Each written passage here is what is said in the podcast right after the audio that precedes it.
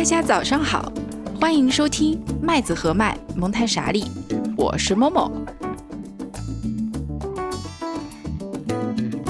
蒙太傻利第三季由好早餐喝燕麦 Oats Oats 麦子和麦独家冠名播出。大家可以在我们的网站、泛用型播客客户端、小宇宙、Spotify 和其他各种音频平台收听麦子和麦蒙太傻利的第三季节目。本季节目每周更新两集，分别是周三和周五的早上上线。大家可以喝着麦子和麦早餐燕麦饮来听我们的节目，希望能带给你一个愉快的早晨。大家可以使用我们在节目文本中提供的淘口令或者链接，或者直接到麦子和麦的淘宝店、天猫店，对客服报上口令“蒙台傻里”，即可获得本节目专属福利优惠券，以更优惠价格享受健康美味的燕麦饮品哦。本期节目是蒙台傻里的特别节目。我们的有台迟早更新，在八月份发表了第一百七十二期节目《行旅闲聊之小人物在大自然》。那期节目参与录制的有任宁、锵锵和 Real，他们跟着植物学家夫妇顾磊和橘子，以及他们的两个孩子，一起从大理到香格里拉。嗯，香格里拉是不是有点耳熟呢？追寻着马先蒿和半荷包紫堇的足迹徒步。后来，锵锵在剪辑的时候发现，他们几个人有一段聊天偏离了主题，转向了儿童观察。于是，锵锵就把这段录音发给了我们的制作人婉莹，作为对蒙太傻利的投稿。这个形式是不是很有趣呢？那么，首先我们就一起来听听他们三个人的聊天吧。嗯，然后刚才就你们说到小孩哈，我有一个特别。就是也是一个跟这个顾人和橘子他们俩聊下来的一个一个发现，因为他们是我所见到非常罕见的，不说那种 baby talk 的家长。就你要解释什么叫 baby talk？就是比方说什么吃饭饭啊，因为他们两个孩子都很小。啊，四川人中招了。吃饭饭，吃嘎嘎。四川人即使在不面对小孩的时候，也在说 baby talk。对，我们会说这个，对吧？各种各样的叠词，我定义一下 baby talk，就是说，当你在面对小孩的时候，你才会这么说的那种话。就如果你对成人也是在说什么该改改这种，那我们确实是在说改改改。啊，对对对，所以就那就不算 baby talk，我意思是，OK，吃忙忙，嗯，对对对，这种算，嗯。嗯，就是他们会，尤其在面对很多科学问题的时候，他们会以一个。像跟一个成人去解释这个问题的方式去解释，例如说，呃，我记得来的路上，他们女儿一直在看一个跟就是跟什么受精卵相关的一个一个一个就是受精的过程，Baby Surgeon 一个纪录片。对，然后我就问他，我说你是怎么去跟他解释这些概念？最简单的什么白细胞、红细胞，对吧？这个人当中各种各样，我就想到说，这个日本有一个讲这个话题的动画片叫《工作细胞》。那它里面其实做了高度的拟人化，在里面红细胞就是一个红头发的一个姑娘，白细胞就是一个浑身惨白的一个一个男孩，然后各种什么血小板啊、鼻细胞，反正都是有鼻子有脸，就是一个人的样子，有发型有衣服。那当然他是通过他的方式在这个做，其实也是做科普，说这些细胞它是怎么样在互相协同，怎么样发挥作用。然后我就问这橘子说：“我说这个你有没有给他看过？因为我自己觉得说，哎，好像还挺我我我可以通过这个来学习到一些东西。”然后他说：“其实对于小孩而言，这个反而比较令人困惑。对，因为他没有一个鲜艳的知识去可以类比的。对，他说还不如直接跟他说，这红细胞就是长这个样子的，显微镜照片给你看一眼，然后说它是做什么用处的。”它是来这个这个，比方说，呃，氧气是怎么样，就降到它里面，二氧化碳是怎么排出来的？啊，白细胞是怎么样做这个？你就给他看这个视频就可以了。你不要说这边是个帅哥，那边是个美女什么，他会觉得很奇怪，为什么我身体里面有这些小人？反而很难去理解。不要打比方，直接说啊，这是我这个之前还没有想到的一个点。这我觉得可能也是一个，就成人把自己的。认认知世界的方式强加于给小朋友吧，就是成人有很多鲜艳的知识，对，然后我说我理解不了一个新概念的时候，我要去类比一个我已知的概念，然后去 transfer 这个认知，这个 analog，对吧？降低我认知的成本嘛。但是对于小朋友来讲，一个三岁的小朋友他是没有这种先验的认知的。你跟他讲一些完全不搭边的东西，他反而我要去先认知你的比喻，然后再去认知你想比喻的那个本体，就更加的难了。嗯然后第二个呢，就是第二点呢，就是说，因为毕竟顾老师和橘子都是科学的研究者，对吧？嗯都是博士，然后都是做这个相关这个生物学啊、系这个植物学相关的工作的，所以他们在给小朋友解释这个东西的时候，可能更多的还是以这种，我觉得哈，还是以嗯更加科学的态度再去做这个事情，就是这个事物本身是什么样子的，就是什么样子。但其实我们很多人并不具备这样的一个认识，或者说他没有非常强烈的这种感知哈，就是没有经过这种科学的素养那种经常的这种科学的培训，那可能你要去强行要求他们去按照某种方式去解释，也比较难。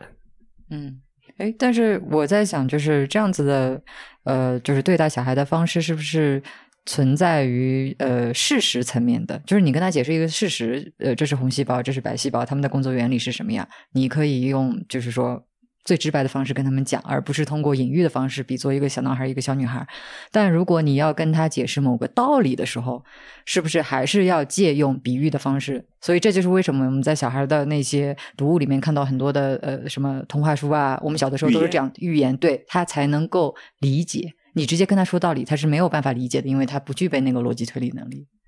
嗯，这个是。然后我还这个觉得有一个点是，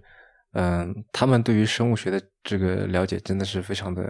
多。你已经输了，好吧？对，就是当我听到那个，就是你你当时呃收集标本的那个塑料袋里面，不是那个松塔里面掉出很多曲叟的时候，米花准确的说出那是曲叟的时候，我就惊呆了，我甚至都不知道那两个字怎么写。对这这里要强调一下，这呃这个米花是这个这个顾老师的大女儿。啊、目前呃不到岁七岁，对啊，马上要上小学一年级。目前幼儿园毕业生，就听众朋友，你们自己扪心自问一下，取手是什么东西？这两个字是哪两个字？你们想象一下啊。嗯，以及还有就是三岁、四岁的那个米兔，还是二女儿，对二女儿。那天我忘了在说了一个什么，就说哎，我就假装我是绿尾大蚕蛾。这我也是，我就听我就听懂一个“蛾”字那天，对吧？我说你是什么？对，然后因为我是知道这个是什么，然后我也以及在就是刚刚今在几个月前刚碰到过，我还拿手机拍了，然后我就给肉看说，我说嗯，那你看这个就是绿尾大蚕蛾，就他说的这个东西。然后我当时下巴都要掉下来了。这个，就我我突然我那天我突然明白就过来一件事儿啊，就是说为什么这个很多说这个科学世家嗯是什么概念，我突然理解过来怎么回事了，是就是说那确实不一样，对吧？嗯人家从这么两三岁开始就有这种对吧？这种科学家的父母给你言传身教，每天给你讲，也不是每天，就是经常给你讲说这个是什么，然后给你一个很严谨的东态度，给你分析这个东西是怎么一个来龙去脉。嗯啊，如果说我小时候是那种那种一个教育环境，可能我也对这东西会比较了解，但刚好我不是嘛，而且我对这个也没什么兴趣，可能也来自于就是说没有这个环境或者没有这种这种这种教育的背景，所以我觉得我完全可以理解。所以嗯科学至上是有道理的，不跟那个什么权力结构没什么关系，我觉得。嗯，我印象很深的是，就是那天顾有荣跟他两个女儿在讲这个故事，就是关于这个蜜囊这个侵略者不是抢劫者，就 nectar robber 这个事情。呃，就是你解释一下，就是说有的花呢，它会花距特别的长，然后把它的这个呃花蜜藏在，哎呀，我该怎么解释这个事情？花距你你你连花剧这个术语都要先解释一下。你可以想象一下，这是一个对大众来讲多么难为难认知的一件事情。嗯，大家可以想象一朵一个喇叭，好吧？呃，那么喇叭的开口就是花瓣的位置，然后喇叭的这个嘴巴吹的地方呢，就是这个花蜜所在的位置。好了，那么如果有一个昆虫它要吃到这个蜜，它就要拼命的往里钻，把舌头伸进去。真的，应应应该是口气了，但我就说的简单一点嘛啊，伸进去然后才能吃到这个蜜。那么这个时候，它因为它钻进去，所以它就会完成授粉的这个动作。但是这个事情对它来说很累。那么，呃，对它而言，更简单的一个方法就是直接跑到那个后面把花咬破，直接吃后面这个蜜，然后它就不用付出劳力去授粉。那么，当然这这是一种对于植物的一种抢劫，因为你没有付出劳力，你就拿到了好处啊。然后那天这个呃，顾人就拿着一丛紫堇，再给他两个女儿讲这个故事，两个女儿就听得津津有味。然后后来我又现学现卖，讲给你们听，对吧？你们听了也觉得很有趣。但他们是在这么小的时候接触到这样的这个知识，你是不是很羡慕？对我非常羡慕。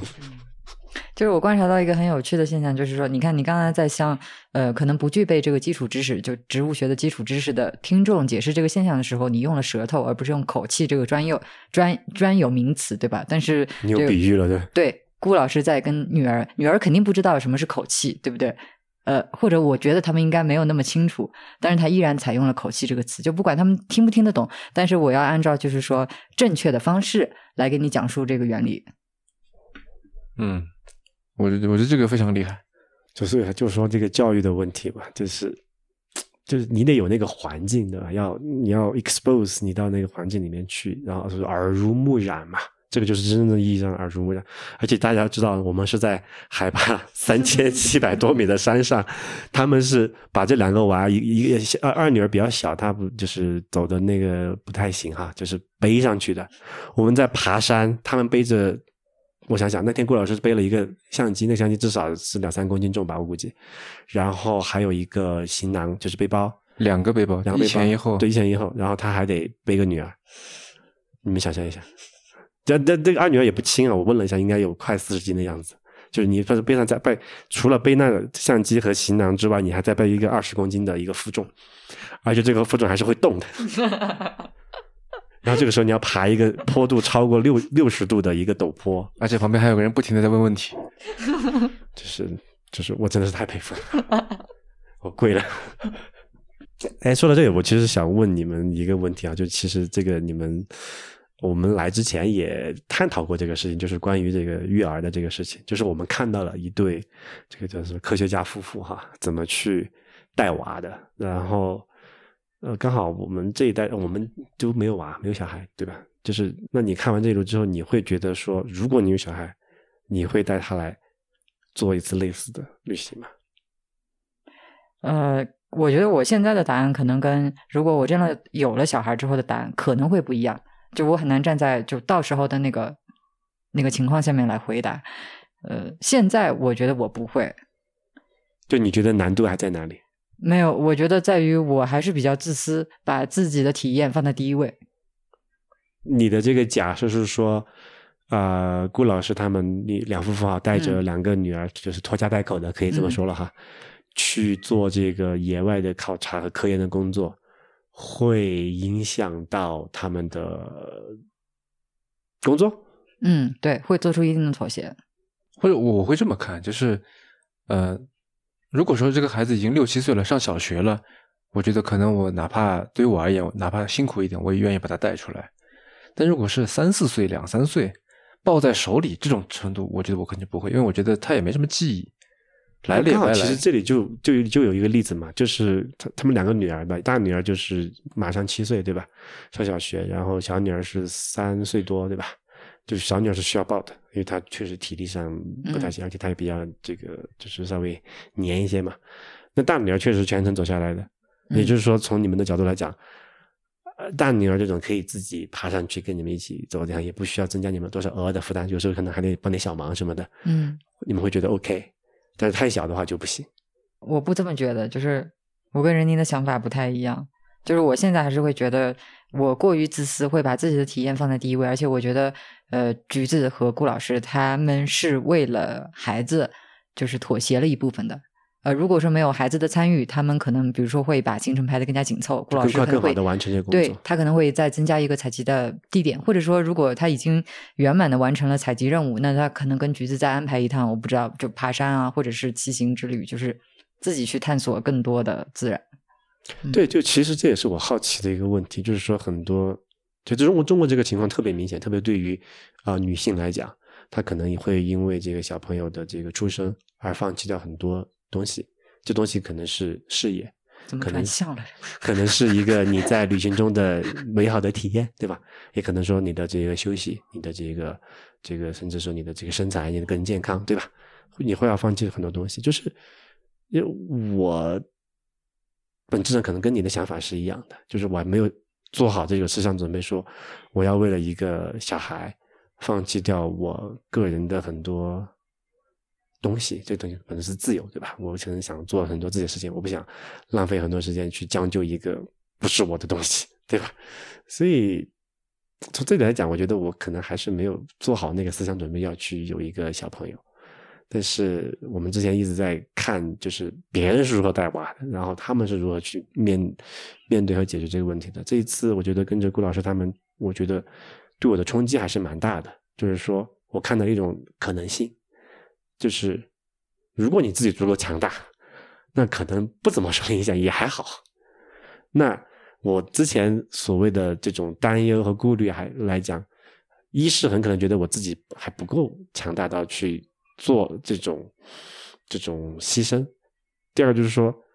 可能也是来自于那个未知的恐惧，就是我不知道到底会发生什么。然后这次呢，我看到了，嗯，就是我现在还没有一个很好的结论，但是我觉得这个事情我会接下来会更多的思考它。然后我觉得，如果我能想明白这个问题，可能我目前这个就是没有小孩的这种这种生活状态，也也可能会发生改变。嗯。虽然这个谈话已经偏离了一点点方向，但是我想到我之前在跟一个朋友讨论这个话题时提到的一个比方，因为那个朋友很喜欢烤面包，呃，我对这个事情也很感兴趣。虽然我从来没有亲自实践过，我只是一个就是停留在理论层面的人。然后烤面包，因为它涉及到发酵这一层工艺，然后发酵又涉及到那个菌群，然后菌群是因为现在人类对于它的。呃，认知还非常的有限，所以整个发酵的过程其实是极其难以把控的，因为受到整个环境，比如说温度啊、湿度啊等等，呃一系列因素的影响，所以你只能呃简单的、非常粗略的通过一些参数去控制，呃去调整、去影响，但是你不能够控制。我觉得这个放在小孩的身上是一样的，你只能去引导和调整他的成长过程，施加影响，但是你完全不能够控制最终的这个成品。有一个很大的区别是，如果那个面面包发的不好，你大可以扔掉。对，这个小孩这个发的不好，你大可以你就没有办法了。所以是一个几乎不允许失败的尝试。嗯，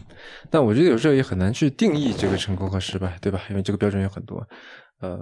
就在你们说的这个之外，我倒是觉得说，这次跟这两个小朋友，因为也是朝夕相处。我倒是从他们身上也汲取到了很多能量。说实话，除了说看到他们爸妈在为他们消耗能量，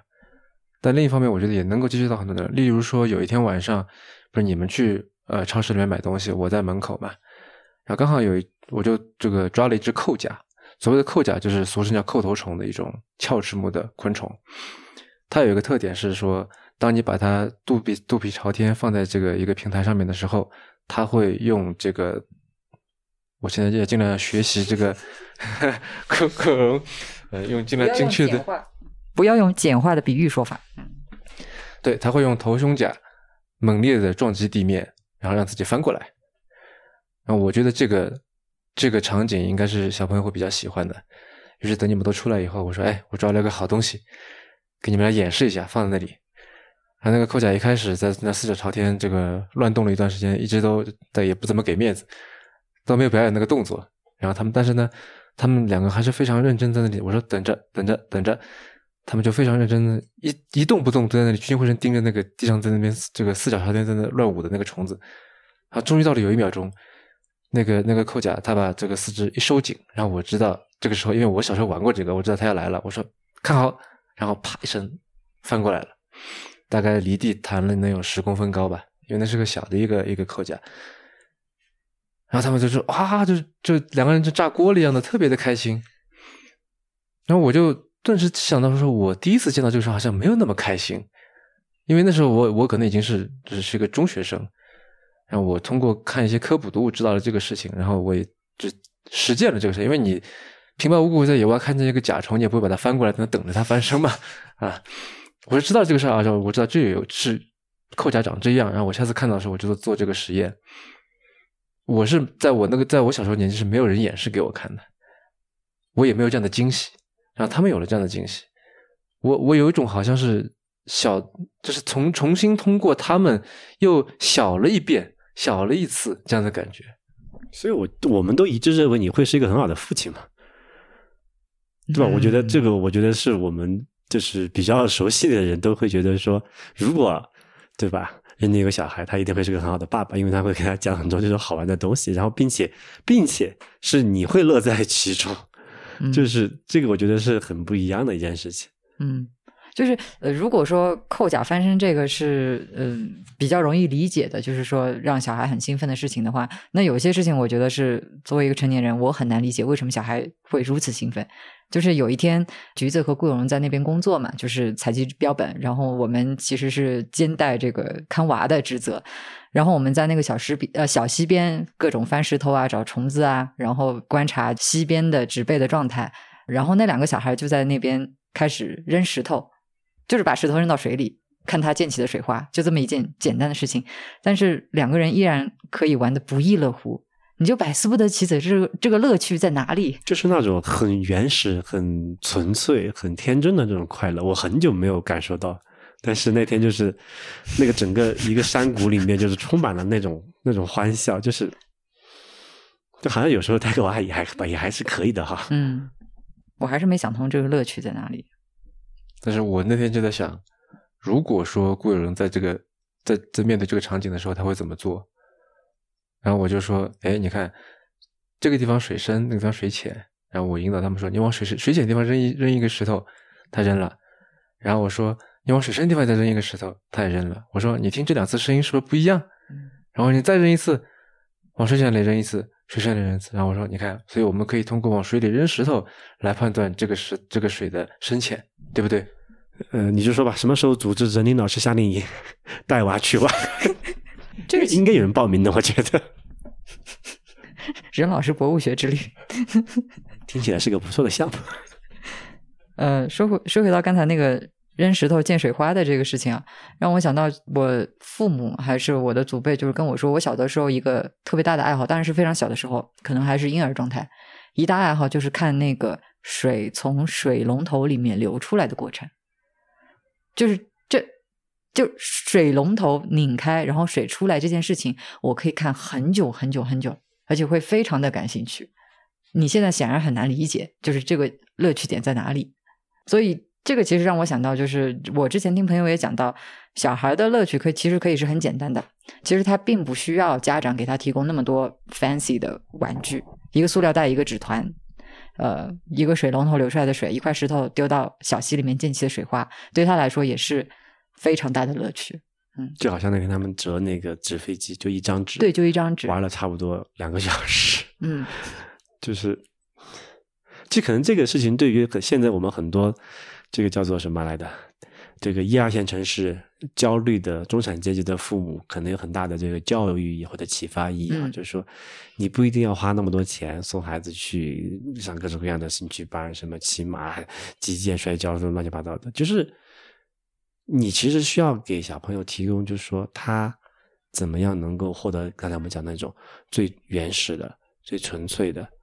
最就是那种最最真实的快乐。这种快乐不用，其实不用花很多钱，但是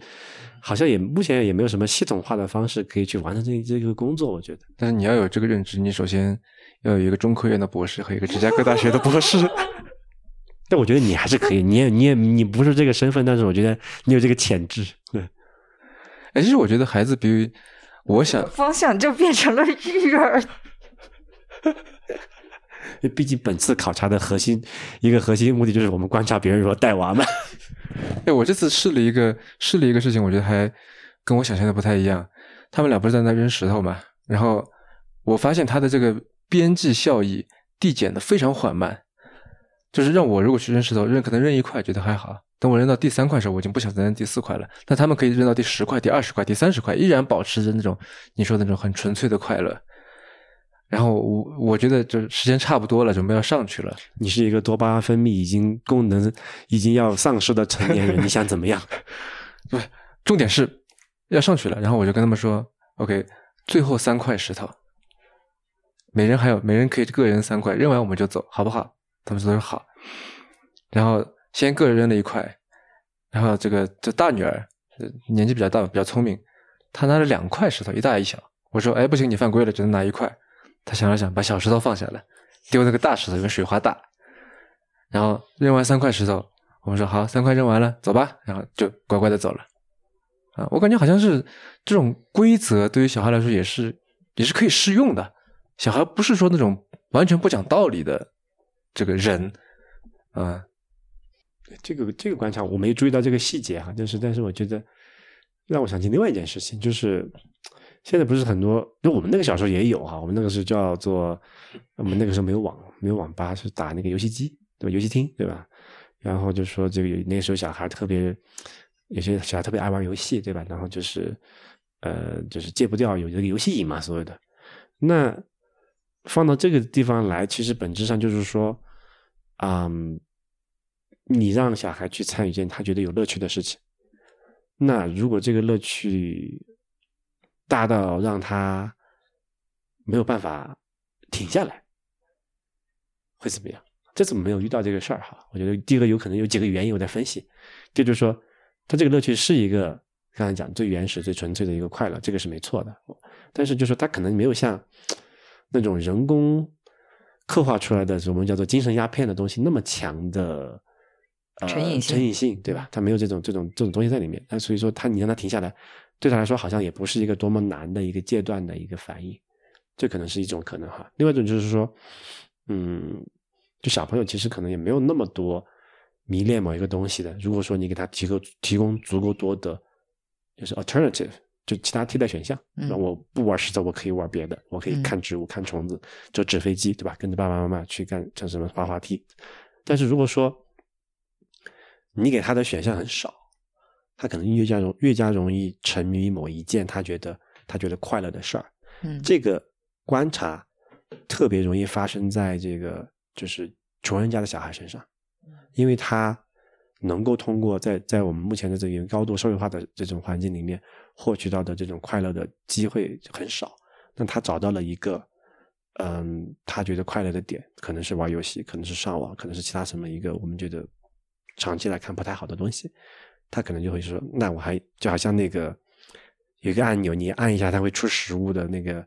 猴子，对吧？他会一直去按那个按钮。”嗯，对。所以我觉得，就这里面可能就是给小朋友提供的这种成长的环境里面，我觉得还是这个多样性，就像植物，就像这个生态系统一样，它是需要一些多样性的，以至于让你说不至于过度沉迷于某物，让你发现更多的这种可能性。我觉得这个是我我在在再去想这个背后的一个逻辑啊。默默在听这一段内容的时候，有很多次啊，不止一次，这个头基本上已经要点下去了，非常想要认同主播们的话，然后突然又听到了一点声音，觉得说，嗯，可能还是要再斟酌一下吧。于是那个头就没有点下去，就变成了向上四十五度角的这样的一个。角度，并且保持在那里。呃，默默为什么要这么说呢？如果大家听了前面的这一段投稿的话，可能会跟默默有这样一样的感觉啊，有可能不一样。嗯，那默默就来简单的说一说吧。首先呢，主播会惊叹于孩子为什么可以这么准确的使用一些术语，一些关于植物的和动物的术语，因为在成年人的观念里面，总是一个事情要先理解了，你才能够去使用这个术语。也就是说，呃，如果你不理解，你是没有办法说出来这个术语的。但是如果大家有听过蒙太莎利前面的节目，像第一季里面会讲到吸收性心智，像第二季里面也会讲到零到三岁孩子的语言发展，我们会说这种建立在理解的基础上。对名词的吸收，对术语的吸收，其实是成年人的一种心智。如果我们用这样的心智，在很小的时候，就是用这样的心智去学习语言和学习生活中各种各样事情的术语的话，那几乎是不可能的，因为我们生活中有太多的事情会需要我们进行学习了，那样我们脑子就炸掉了。总要先懂这个事情，才能对这个事情命名。所以呢，孩子他对于语言的吸收，或者说他对这种术语的吸收是以不一样的方式进行的，刚好跟我们成年人相反。他是先对一个东西，如果你可以对它呃进行一个清晰的命名的话，它是直接先吸收之后再理解的。这也就解释了说，为什么你可以跟两三岁的孩子或者说更小的孩子使用非常准确的。用词和非常简洁的话语去告诉他一个内容，而不需要进行太多的解释原因。而这个时候，原因对他来讲，就像主播们在投稿当中聊到的一样，原因这个时候并不重要，因为它不具有太多的推理性心智，或者它只具有。我们可以说，几乎它都不具有推理性心智。在孩子很小的时候，他这个时候只是需要你给一样东西命名而已。你告诉他是一个什么样的名字，他就会认为这个东西的名字是什么，并且这个时候孩子处于语言的敏感期，他可以毫无困难的吸收进这个东西的名字，他不会觉得这个东西是很奇怪。只要你是以一种自然的方式说出来。因此，我们在这里说。如果说你看到一门大炮，呃，我不知道你会在什么情形下你看到一门大炮。总之，你看到了一门大炮，你可以用很精确的词语来表述它。它可以是一门电磁炮，它可以是一门加农炮，它也可以是一门阿姆斯特朗回旋喷气式阿姆斯特朗炮。总之，你告诉他一个什么名字，他就会吸收进什么样的名字。对他来讲，这个毫无困难。不需要过于惊叹，或者我们会再举一个更常用一点的例子，就是花。有一种花的名字，它是石蒜科的花，大家有可能见过，就长得张牙舞爪的，又有一点像百合花的瘦版啊。这个花它是石蒜科的，就有的时候人家就叫石蒜花。它有一个非常美丽的名字，叫做曼珠沙华。不要问我什么意思，我只知道以前安妮宝贝可能写过类似的文章，或者在动画片里面也有出现过这种通往黄泉道路上面会种植的美丽的鲜艳的花朵。直到有一天，我妈跟我讲说，这个花的名字不就是蟑螂花吗？我。一下子就从曼珠沙华到了蟑螂花，我自己在那个年龄其实是很难接受的。那个年龄是指我在初中，充满了我中二幻想的时候，我妈给我当头一棒，说这个东西叫蟑螂花啊。对于小孩子来讲，只要你觉得哪一个名字是你习惯使用的，你就可以把这个名词准确的告诉孩子。如果你喜欢蟑螂花，你就叫它蟑螂花；如果你喜欢曼珠沙华，你就叫它曼珠沙华，完全没有问题。啊，这是第一个问题，是关于要不要讲宝宝语。所以默默在这里可以继续的重复一遍：不仅不需要讲宝宝语，不仅不需要创造一种你跟宝宝只有在你跟宝宝之间交流的形式，或者那些词语只有你和宝宝能懂。你也不需要考虑到孩子的理解能力，而给孩子一些呃让他更困惑的比喻，或者说让他会觉得这个东西会让他更加迷茫的东西，不要增加他的困惑。你可以把你知道的最准确的名词，把你知道的这样东西最准确的名字。以一种比较清晰的、比较慢的语速告诉孩子，这是花距。你看这个部位，它是花距就可以了。如果对于一个两岁左右的孩子、三岁左右的孩子，你可以这么说。如果孩子年龄再大一点，像投稿当中的有一个小朋友已经六快六七岁了。这时候你可以再加一些解释啊，花距的存在可以让一些昆虫不得不为这个花授粉，直到出现了一些花蜜掠夺者，它绕过了花具，从另外一头走了一个捷径去掠夺花蜜。这个年龄段的孩子，六七岁的孩子是会被这样的解释吸引的，而两三岁的孩子只会对眼前的这个事实会比较感兴趣。你要给他解释后面的内容呢，也可以，但他不一定听，他主要听到的，啊，这个东西是花絮，可以了，我今天就就知道这个东西叫什么就可以了。好，所以这是投稿当中默默第一个想要谈的问题，关于不要说宝宝语和用尽量丰富的词汇来和孩子进行交流。这个时候，唯一对于大人的限制就是你的词汇量。只要你的词汇量够，只要你的语言够清晰，你可以给孩子一个非常丰富的语言环境，孩子完完全全可以习得你在环境当中使用的这个语言，利用好语言敏感期哦。第二点，默默想要谈的是投稿当中。主播们有一个困惑，就是说要不要带看起来没有记忆的孩子出去玩儿？哎，这个问题呢，默默就想了一想，会觉得说他有可以可以这么去说吧。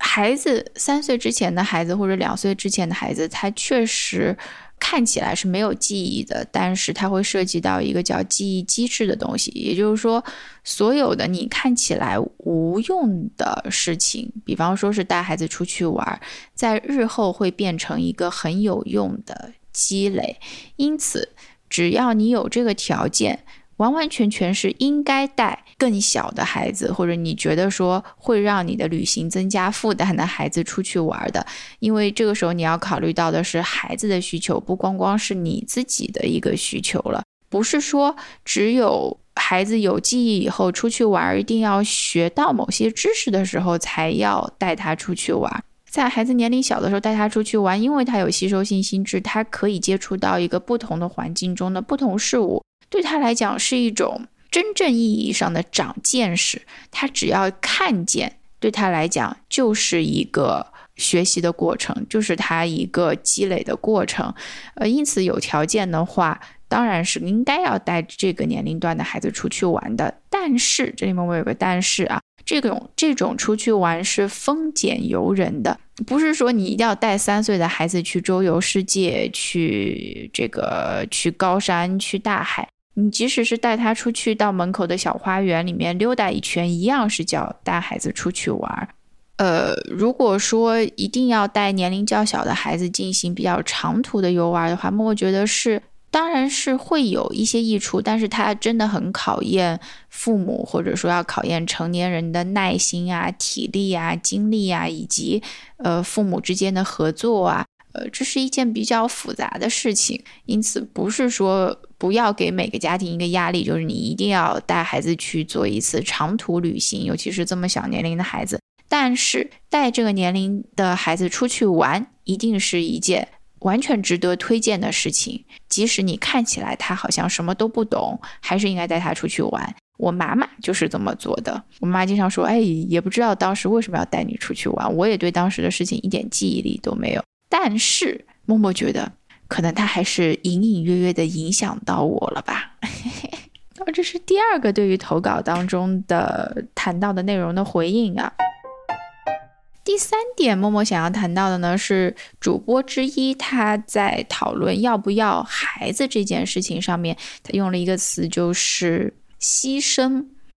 默默呢，其实是觉得说要不要孩子，这完完全全取决于这个家庭和这个个人的考虑哈。呃，他应该是一个可以自己去进行选择的事情。嗯，但是呢，关于牺牲这个词，默默还是想讨论一点，因为今天本来这一期节目就有在说这个语言的准确性嘛。呃，默默觉得牺牲这个词其实它有一点。比较主观的判断在里面，那就是说这件事情对我而言，它是一个损害，或者说我要放弃的，我要放弃一些本来对我有利的事情，变成了某些损伤，然后去对另外一个人有利。也就是说，他的一个假设是这件事情是一个。零和游戏一定是有一方会有损害，然后再让另外一方得利，是这样的一个关系啊。事实上来说，实事求是来说，确实你在带娃的过程当中，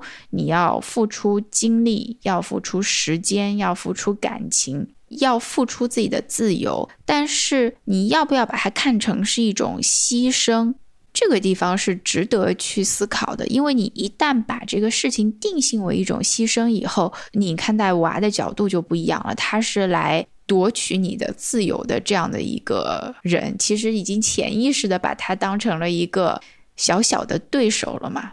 他站在了你的自由的对立面。但有的时候其实是呃，父母，尤其是默默觉得在投稿当中的这对植物学家夫妇来讲的话，他们是真的是愿意带着孩子一起去经历这个事情，并且觉得在这个事情当中，他们有付出自己的精力和爱，但是他们有得到很多的回报，并且呃，孩子和成人一起共同创造了一些非常美好的时刻。最后还有一点想要说，对，最后只有一点想说，其实。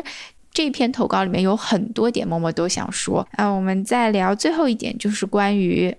孩子的乐趣和成人的乐趣，孩子的思维和成人的思维。我们通常也只能够以成人的思维去看待整个孩子的过程，但大多数时候我们其实没有很理解孩子，就像我们很多时候不能够理解老年人一样。我为什么要这样子去表述这个问题呢？是因为我们在说到我们不理解老年人的时候，我是非常相对来讲，我是比较坦然的，因为我还没有到过那个年龄，因此这很正常。我没有到过年龄，我没有经历过这个事情，因此我没有办法去理解老年人的思维。好，那么现在问题来了，你经历过童年，所以你就能够理解孩子他在想些什么吗？哦哦。不是哦，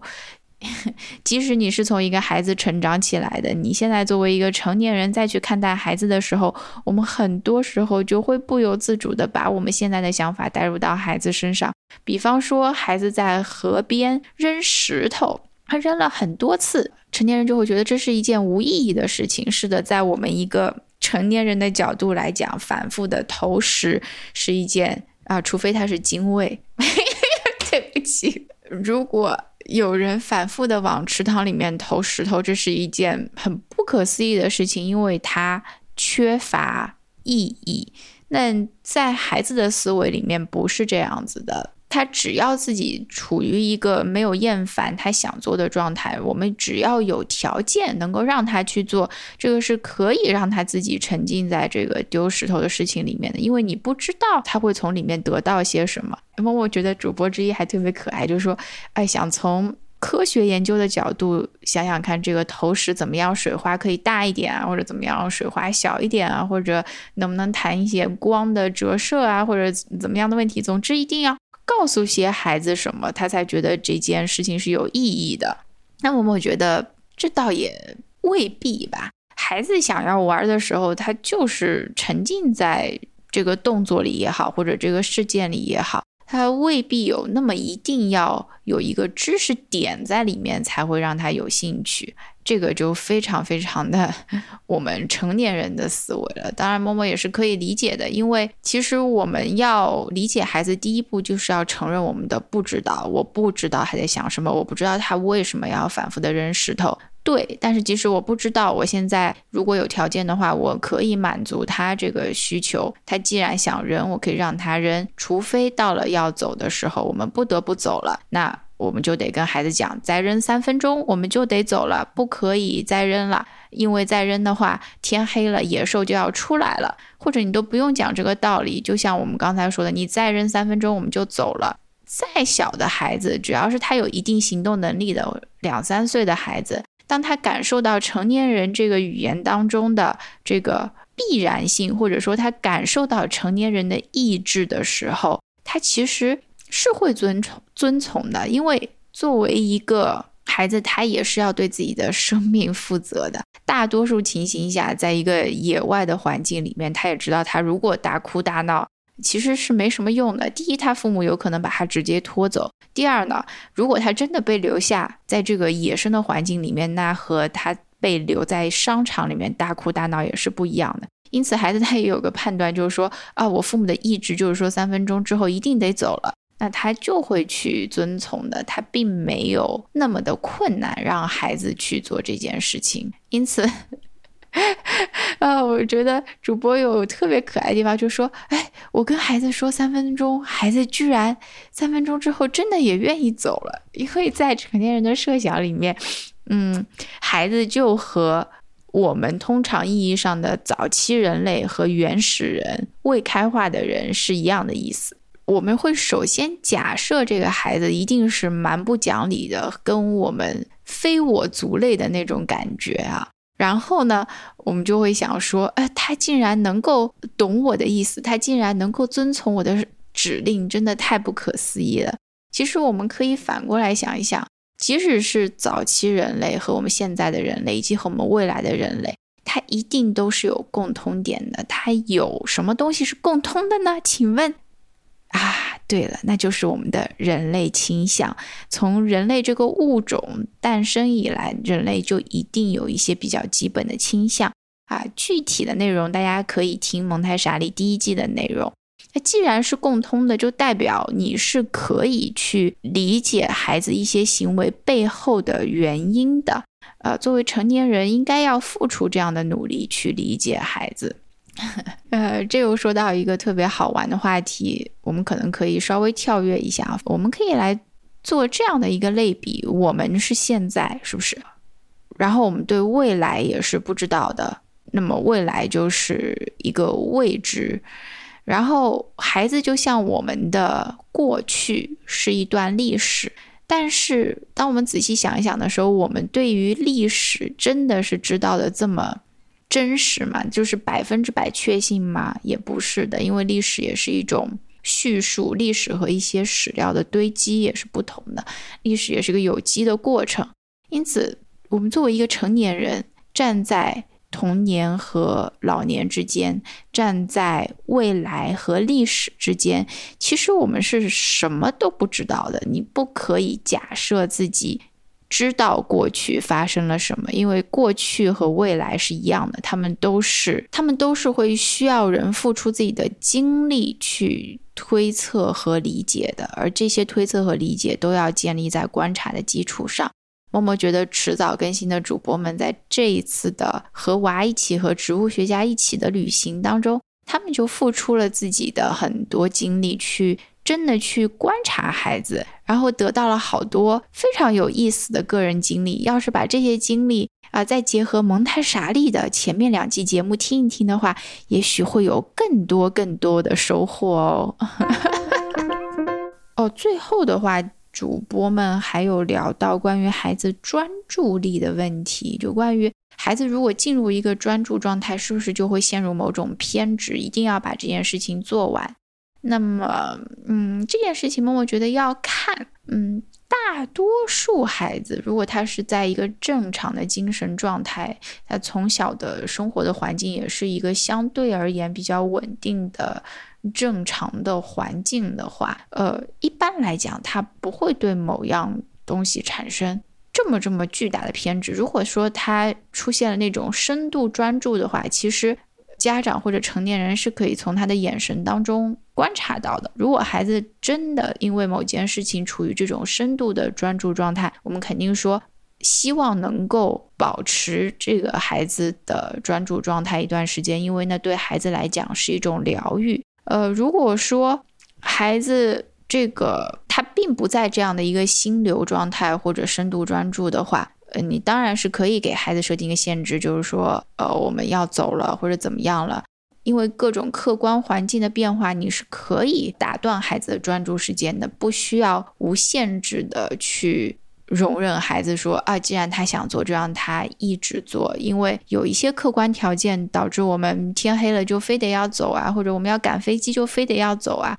它毕竟不是一个我们说的在蒙台梭利的工作环境里面，因此，呃，家长在。打断孩子的时候，并不需要过于的内疚，就觉得说，哦，我打断了我孩子的一次专注的机会，会不会给他的一辈子造成影响？那我觉得是不会的。事实上，现实生活中，我们就是经常会被人打断一下，打断一下又可以再回去去做另外的事情，或者打断一下就再也回不去了，这都可能发生。在孩子身上同样是可能发生的。我们只是说，在有条件的情况下，当孩子是处于主动专注的时候，当孩子的手是没有闲着的时候，什么叫手没有闲着？就是他的手是在干一些有意义的事情的时候，我们能够尽量的让孩子满足他的这种对专注做事的一个兴趣和需求。但是如果孩子是沉浸在某一些，空想啊，一种幻想，他的手并没有动，就是沉浸在自己的世界里面的话，那家长还是另当别论，要关注一下他是因为什么事情沉浸在这个自己的世界里面，那到底有多久，他的频率有多少？根据这个，你可以来判断孩子到底是处于一个专注呢，还是处于一个神游的状态。呃，最后还要讲一下的话，玩游戏的专注，它是一种，嗯，相对来讲有一些。被动的专注，因为它是有一个游戏界面的反馈的，有一种比较强的刺激的，它按一下按钮就有这样的一个刺激产生，所以相对来讲呢，我们说小年龄的孩子哈，零到三岁的孩子，他其实是不需要通过游戏来进入这种专注的状态的，因为这种专注，我们还是会认为它是一个比较被动的，受刺激之后的一个比较。被动的这样的一个专注吧。那么对于三到六岁的孩子呢，默默也觉得游戏没有特别的推荐哈。当然，随着年龄的增长，我们也知道这个世界上有好多的爸爸妈妈也都是玩游戏的。呃，如果说孩子在小学阶段了，他会对游戏有兴趣，那么适当的玩玩游戏也未尝不可。只是说在第一发展阶段，在零到六岁的时候，我们还是尽量避免这种电视啊，或者说是啊电视也可以吧，哎，电视其实少看看也行吧。我们还是要尽量保证孩子有一定的主动的专注的时间，而不是一些被动的专注时间。以上就是本期由好早餐喝燕麦 Oat Oat 麦子和麦独家冠名播出的蒙台莎利的全部内容，感谢大家的收听。如果您有什么反馈，欢迎通过邮件或者评论的方式与我们交流。您还可以使用我们在节目文本中提供的淘口令或者链接，或者直接到 Oat Oat 淘宝店、天猫店对客服报上口令蒙台莎利。即可获得本节目专属福利优惠券，以更优价格享受健康美味的燕麦饮品啦！那么我们就下期再见吧，祝您今天有个好心情。拜拜